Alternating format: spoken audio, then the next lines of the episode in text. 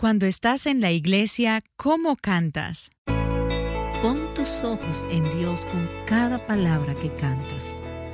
Trata de agradarlo a Él más que a ti misma o a cualquier otra criatura. Ve que tu corazón no se deje llevar solo por el sonido, sino que se ofrezca a Dios continuamente. Que tu canto sea como aquellos que el Señor aprobará aquí y recompensará cuando vengan las nubes del cielo. Así que hazlo para el Señor. Eso es cantar.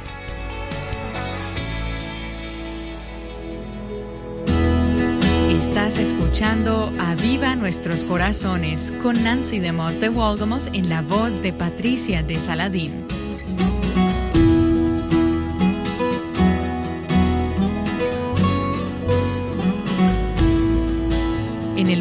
Evangélico escuchas acerca de la alabanza todo el tiempo. Escuchas alabanzas y también asistes a seminarios sobre alabanza y adoración. Sin embargo, aun cuando estamos rodeadas de actividades sobre el tema, descuidamos la alabanza genuina en nuestros corazones. Esta semana Nancy nos mostrará cómo un corazón agradecido se derrama en alabanza verdadera, de modo que podemos disfrutar del Señor de maneras frescas. Bueno, no sé qué significa esta semana para ti, pero en algunos lugares es una semana especial. Podría ser que hacia el fin de semana tendrás algunos días libres de trabajo o de la escuela. Podría significar que estás de viaje o pasando tiempo con la familia, con amigos, etc. Supongo que habrá algo de comida también por ahí y para muchas de ustedes, quizás para mí también, algo de fútbol. Pero para el pueblo de Dios, y eso es lo que somos, ¿no? Acción de gracias es mucho más que eso sea en la semana en que estemos. Entonces, en medio de lo que sea que esté sucediendo esta semana, quiero aprovechar este tiempo para que veamos un gran salmo de acción de gracias. Y si tienes tu Biblia, déjame invitarte a que vayas al Salmo 95. Déjame decirte que si estás escuchando Aviva nuestros corazones mientras conduces, entonces te animo a que solo escuches. Pero si estás en un lugar donde puedes detenerte y abrir tu Biblia o quizás ir a tu Biblia en tu teléfono o en tu tableta, quiero animarte a que lo hagas. Porque yo no quiero hacer sola el trabajo pesado aquí, quiero que pienses, quiero que leas por ti misma. Y alguien me dijo después de una sesión reciente, he leído ese pasaje tantas veces y nunca he podido sacar lo que tú has sacado. Y ambas dijimos, esto es lo que sucede cuando meditas en la palabra de Dios. Te empapas en ella, te saturas en ella, la saboreas, vives con ella. Y eso es lo que he estado haciendo durante semanas con el Salmo 95. Y ciertamente no he visto todo lo que se puede ver en este salmo, pero quiero que tengas tu Biblia abierta para que puedas leerla y para que el Espíritu Santo te muestre cosas de la palabra de Dios que quizás no hayas visto antes. Será para nuestro beneficio si estamos juntas en la palabra de Dios. Así es como crecemos. Entonces quiero que nosotras en esta semana, con todo el bullicio y con todo lo que está sucediendo, elevemos nuestros ojos y anclemos nuestros corazones en una perspectiva que sea mayor que nosotras. Hay más en este mundo. Este mundo no se trata de ti, este mundo no se trata de mí. Y no se trata de lo que estamos haciendo esta semana.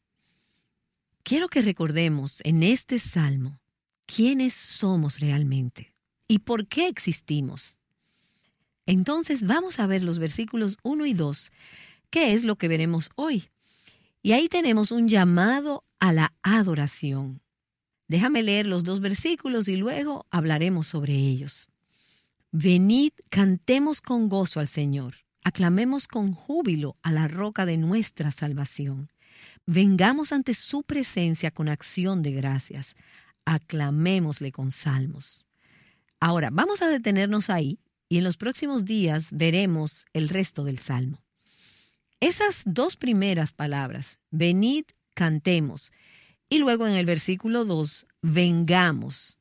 A lo largo de gran parte de la historia de la Iglesia, la primera parte de este salmo, estos dos versículos, se conocen como el venite.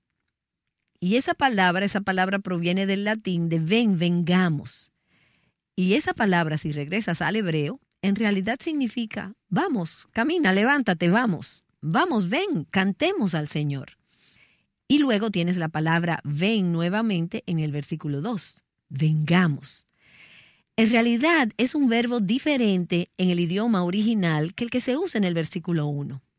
Es una palabra aquí que significa encontrarnos, a reunirnos con Él, a encontrarnos con Él y vengamos ante su presencia es literalmente, vengamos ante su rostro, encontrémonos en su rostro, levantémonos en su rostro.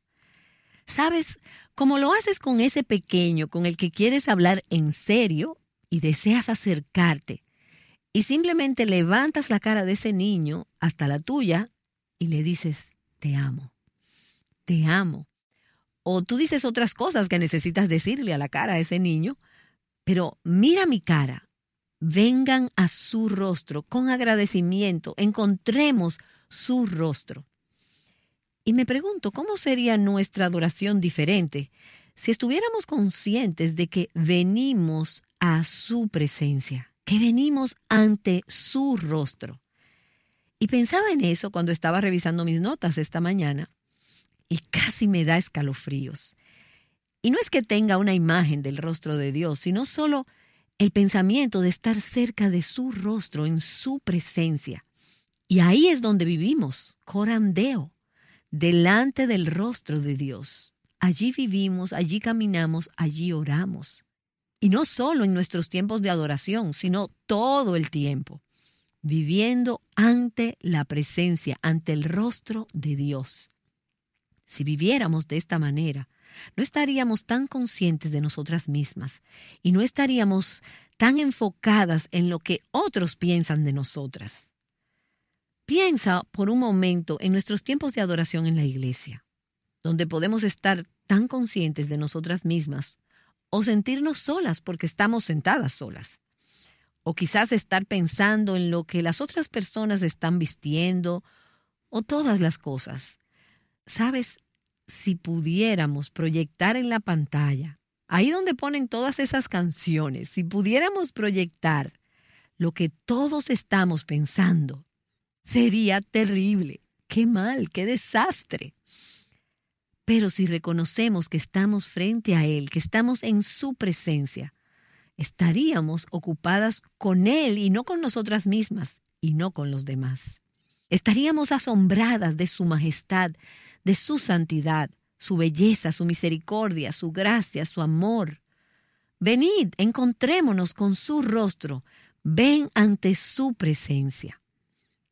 Ahora, otra observación acerca de estos dos primeros versículos, de los que estamos hablando aquí sobre el culto público y la adoración corporativa, es la palabra nosotros, nuestro. Estos pronombres están en plural y se usan diez veces en los primeros siete versículos de este salmo. Cantemos con gozo al Señor, aclamemos con júbilo. La adoración no es un deporte para espectadores. Adoramos en comunidad con otros que lo aman y lo adoran. Y por supuesto podemos adorar a solas, y también deberíamos hacerlo. Pero creo que el recordatorio de este salmo es que es importante y necesario que el pueblo de Dios se una para adorarle, que se reúna ante su rostro juntos. Y entonces dice, cantemos con gozo al Señor, aclamemos con júbilo a la roca de nuestra salvación, aclamémosle con salmos. La adoración es a Él, es para Él y se trata de Él. Y mientras piensas en lo que experimentaste el fin de semana pasado en el culto de la iglesia, en esa reunión congregacional, lo que sucede domingo tras domingo en nuestros servicios. El propósito no es entretenernos mutuamente, no es hacernos sentir mejor, es para traer nuestra adoración a Él. Él es el objeto de nuestra alabanza.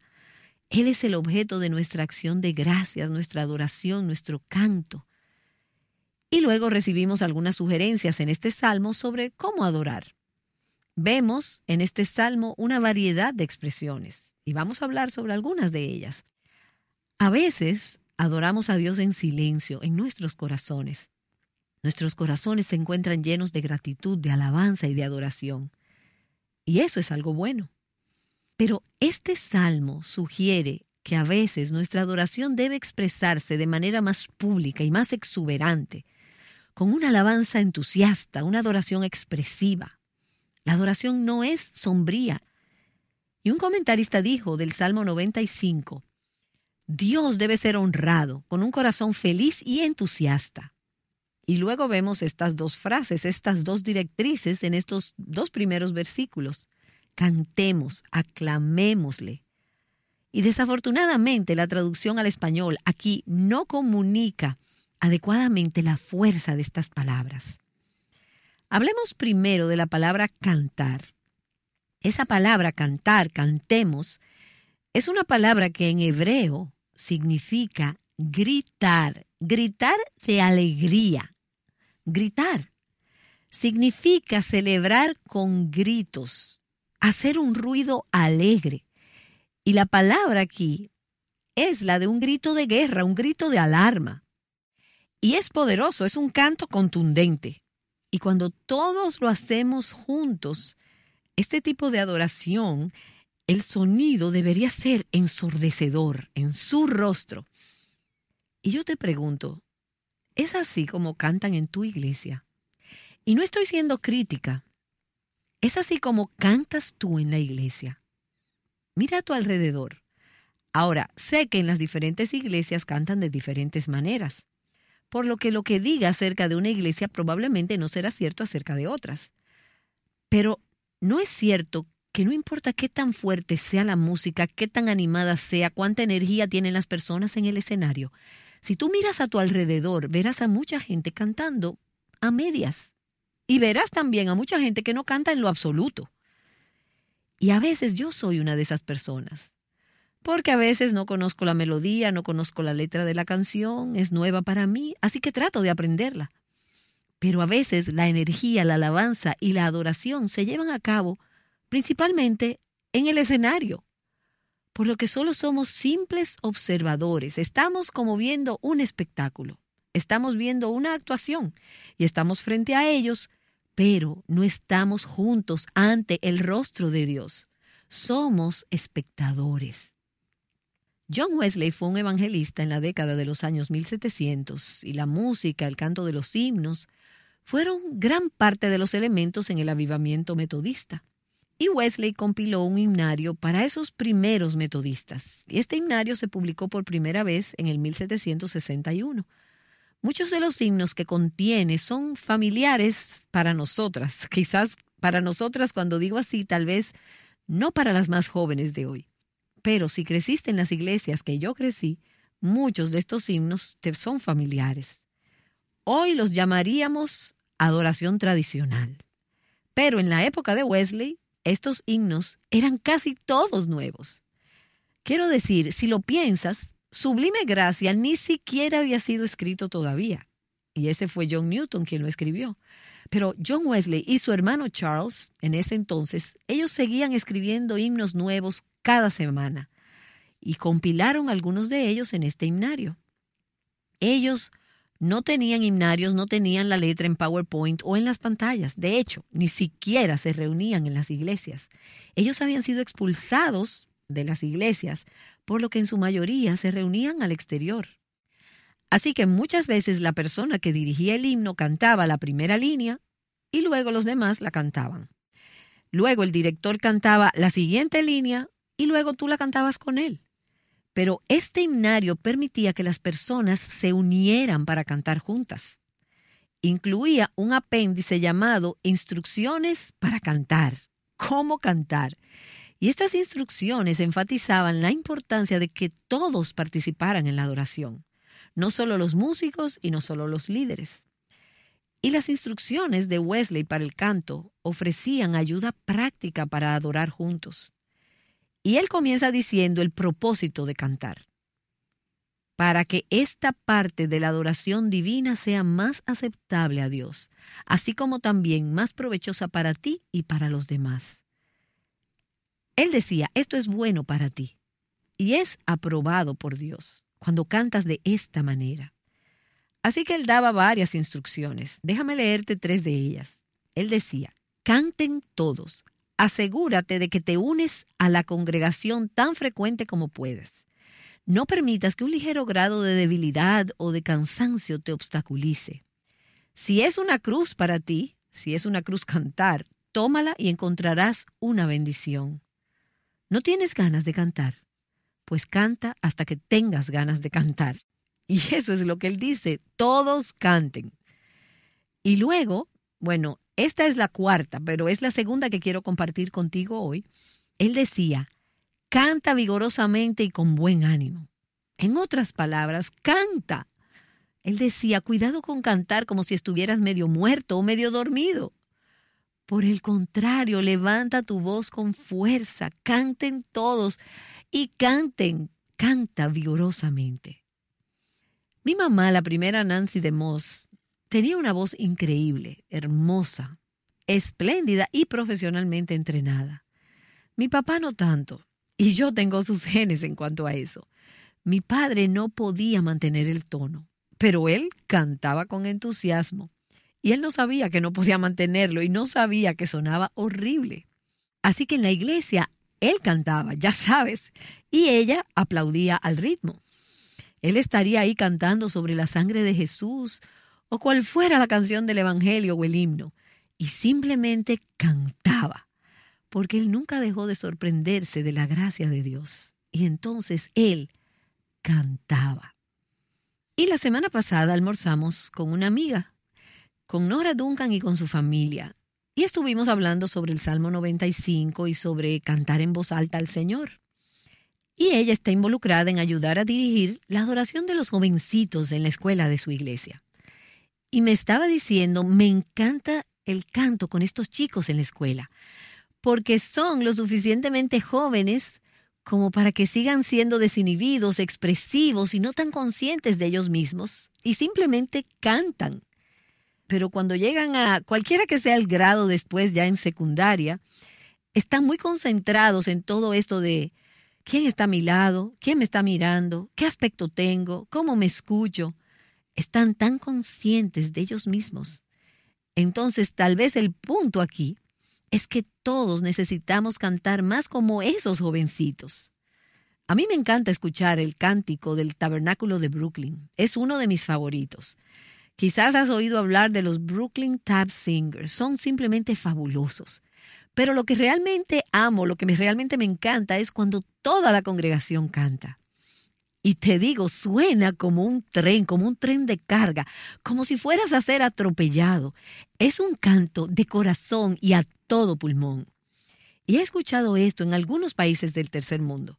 Personas pobres, pero personas que saben lo que es, así como lo hacen en el Brooklyn Tab, saben lo que es ser rescatados del pecado y del yo y salir de la adicción a las drogas y de los hábitos pecaminosos. Ellos saben que Dios los ha rescatado. Así que cuando cantan es con lágrimas, con maravilla y asombro.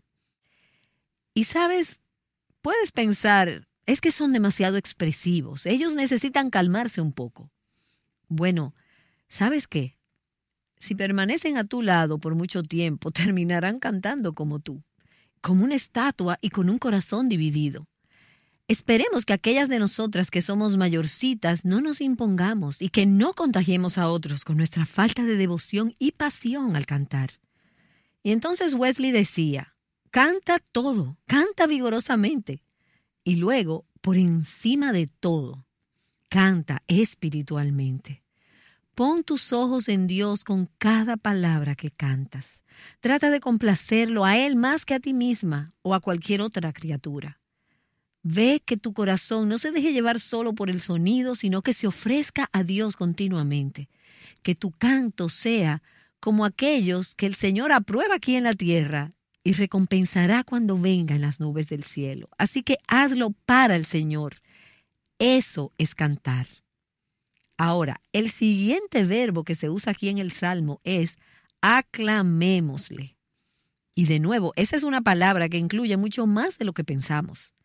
Creo que muchas de nuestras traducciones hacen un mejor trabajo aquí cuando dice griten con alegría al Señor. Griten con alegría. Y es una palabra que significa griten con voz alta, como para dejarnos sordas con el sonido. No soy de las personas que les gusta la música alta. Mi esposo podría decírtelo, confirmártelo. Mantengo los decibeles muy, muy bajos. Y no sé por qué, pero me gusta la música realmente suave. A veces para dormir escucho canciones de cuna, de esas que son bien tranquilas. Sencillamente me gusta la música suave. No me gusta la música alta, el ruido, y no sé por qué. Pero, ¿sabes qué? Si vamos a escuchar el salmo aquí, habrá música que nos va a tener que gustar. Y creo que habrá algo de esta música en el cielo. Así que tal vez deberíamos acostumbrarnos aquí abajo a ese tipo de sonido que nos aturde. Porque habla de un grito de triunfo alegre. Canta, haz un ruido alegre, clama alegremente al Señor. Y no sé por qué perdemos esto de vista tanto. Porque lo vemos en la Escritura. El Salmo 66, versículo 1 dice, Aclamad con júbilo a Dios toda la tierra. El Salmo 100, Aclamad con júbilo al Señor toda la tierra. Primero de Crónicas 15, David habló a los jefes de los levitas para que designaran a sus parientes, los cantores, con instrumentos de música, arpas, liras y címbalos muy resonantes, alzando la voz con alegría el Salmo 98, que es solo unos cuantos salmos antes del salmo en que estamos viendo, del Salmo 95. Aclamad con júbilo al Señor toda la tierra, prorrumpid y cantad con gozo. Cantad alabanzas, cantad alabanzas al Señor con la lira, al son de la melodía, con trompetas y sonido de cuerno. Dad voces ante el Rey, el Señor. Y mira esto, al final del Salmo 98. Toda la creación se une en esta adoración ruidosa y alegre. Ruja el mar y cuanto contiene, el mundo y los que en él habitan. Batan palmas los ríos. Robert y yo vivimos cerca del lago Michigan y estuvimos allí no hace mucho. Y se produjo una gran tormenta y había olas con espuma en el lago Michigan. Parecía el océano y hubo un trueno ensordecedor. Y ahora cuando veo este pasaje me doy cuenta de que estaban alabando al Señor, las olas estaban adorando al Señor, como se les ordenó hacer. Batan palmas los ríos y a una canten jubilosos los montes. Esdras capítulo 3. Cuando los albañiles terminaron de echar los cimientos del templo del Señor, se presentaron los sacerdotes en sus vestiduras con trompetas y los levitas, hijos de Asaf, con címbalos para alabar al Señor. Y cantaban, alabando y dando gracias al Señor. Y todo el pueblo aclamaba a gran voz, alabando al Señor. Versículo 13. Y se oía el clamor desde lejos. Cantamos sobre algunas cosas asombrosas y maravillosas en nuestras iglesias cuando nos reunimos. Si estamos cantando la verdad, si estamos cantando canciones basadas en la Biblia, entonces, ¿por qué tantos de nuestros servicios de adoración se sienten tan mustios? Ahora, no vamos a culpar al líder de adoración ni a los músicos en la tarima. ¿Qué tal si nos miramos a nosotras mismas y nos preguntamos, ¿Estamos cantando como si fuéramos almas que han sido salvadas por la misericordia y la gracia de Cristo? Y vamos a ver en el resto del Salmo, del Salmo 95, muchas razones para alabar al Señor. Pero el clamor de esta gente se oía desde lejos, era como que levantaban el techo con su alabanza. Y para algunas de nosotras resulta difícil este tema de gritar, y yo seré la primera en admitirlo, es difícil para mí honestamente hasta me pongo un poco nerviosa con todo esto. Siempre que estoy en la iglesia y canto, y ya sabes, esto va a variar de iglesia en iglesia, dependiendo de la tradición de tu iglesia. Pero yo crecí en iglesias con servicios un poco más estructurados y formales y para nada ruidosas. De hecho, hay un pastor, un comentarista presbiteriano, que ahora está con el Señor. Puedo bromear un poco sobre él porque no voy a decir su nombre, pero es un hombre muy respetado que dijo lo siguiente sobre este pasaje. La mayoría de nosotros probablemente tenemos más problemas con este asunto de gritar que con cualquier otra cosa en esta lista. Y está bien si no gritamos. Y yo pienso, pero este hombre era un hombre que realmente amaba la palabra de Dios, la honraba, y ahora está con Jesús, pero él está diciendo que este pasaje habla sobre gritarle al Señor, pero que está bien si no lo hacemos. Y tengo un problema con eso. Y él sigue diciendo, pero debemos recordar que algunas tradiciones eclesiásticas sí gritan, como las carismáticas, por ejemplo. Y en algunos servicios la gente al menos dice amén. Y esta era la forma de este hombre de evadir un poco el tema, si sabes a lo que me refiero. Y yo siento un gran respeto por este comentarista, pero es un párrafo interesante. Y en el otro extremo, pienso en mi amiga Jackie Hill Perry. Algunas de ustedes ya la han visto en algunas de las conferencias True Woman o la han escuchado en Aviva Nuestros Corazones. Y cuando ella está en el escenario, Jackie es una joven muy expresiva, pero conociéndola en privado tras bastidores, la considero una mujer reservada y tranquila. Y el otro día ella publicó algo en Instagram que expresaba la alegría que encuentra al adorar al Señor de esta manera festiva, alegre y exuberante. Y esto fue lo que ella dijo. Crecí en la Iglesia Bautista Misionera. Después de llegar a la fe, también fui miembro de la Iglesia Pentecostal Apostólica por un breve tiempo. Y llevo la Iglesia negra en lo más íntimo de mi ser. Y es bueno saber que Jackie es una mujer afroamericana para aquellas que no lo saben. Incluidos los estilos de adoración, la predicación, la intensidad de todo, el canto exagerado y emocionalmente expresivo, y como la mayoría de ello nos llegó a través de personas negras cuyo mundo entero era abrumador, ellos encontraron su gozo dentro del santuario, siendo allí el lugar donde recordaban que Dios todavía era bueno, donde la audiencia te gritaría cuando decías algo bueno y se ponía de pie y sacudía la cabeza y arrugaba la cara para hacer saber que estaban de acuerdo. Y Jackie decía, la cultura de todo eso es algo que no experimento a menudo. Quizás porque la gente tiene miedo de ser demasiado expresiva, para no ser acusada de ser demasiado carismática, o porque nos hemos vuelto demasiado dignos como para alabar en voz alta. No estoy segura. Pero no tengo vergüenza de desmayarme. Solo un recordatorio de que aquí es de donde venimos los negros y que Dios está en el grito y en el himno, y me encanta eso. Ahora, no solo estamos hablando del ruido por hacer ruido. Ya hay mucho de eso en nuestro mundo. Puedes ir al estadio de Wrigley y puedes escuchar mucho ruido en un buen día. En cualquier día, en realidad, cuando juegan los cachorros. Tendrás mucho ruido. Pero estamos hablando del pueblo de Dios haciendo un tipo de ruido diferente al que hace el mundo.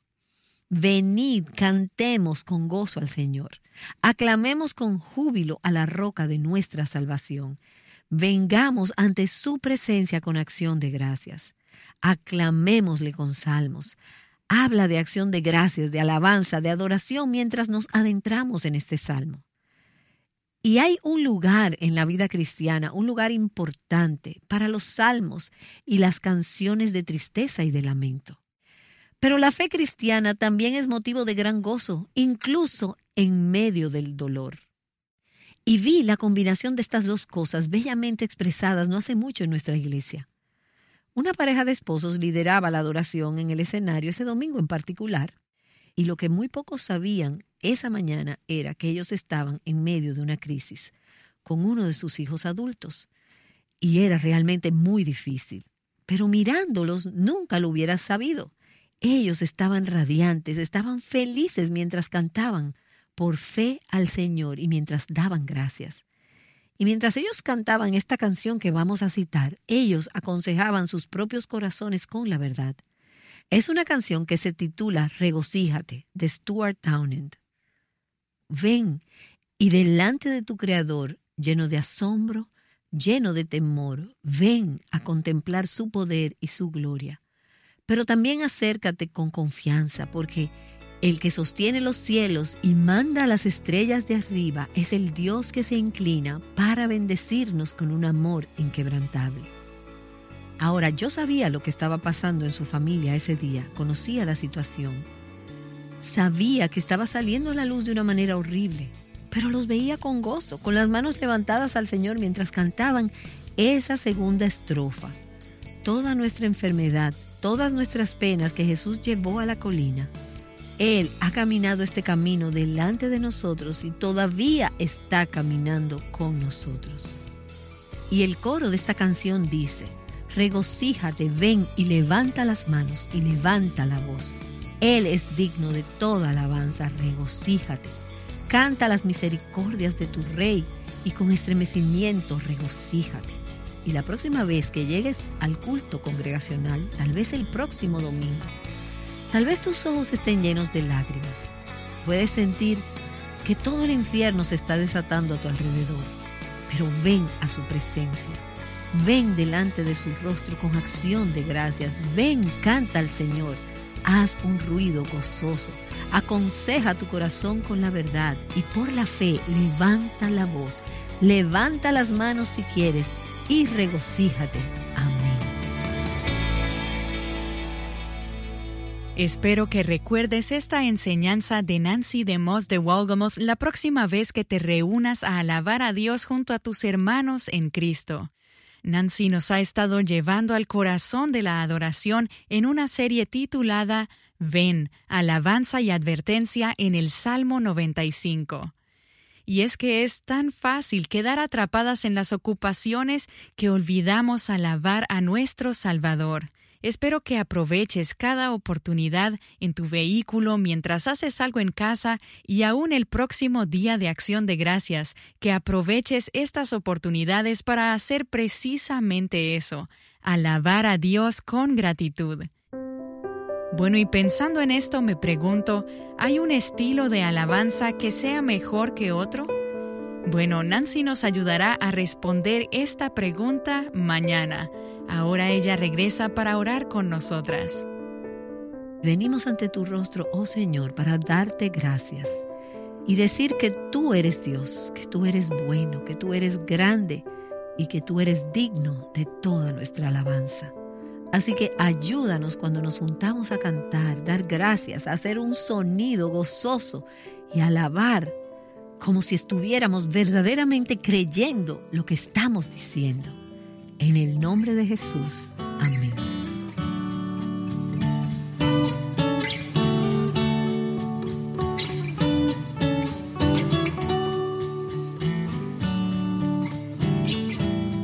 Trayéndote enseñanza práctica de la palabra de Dios, Aviva nuestros corazones con Nancy Demos de Walgamoth es un ministerio de alcance de Life Action Ministries.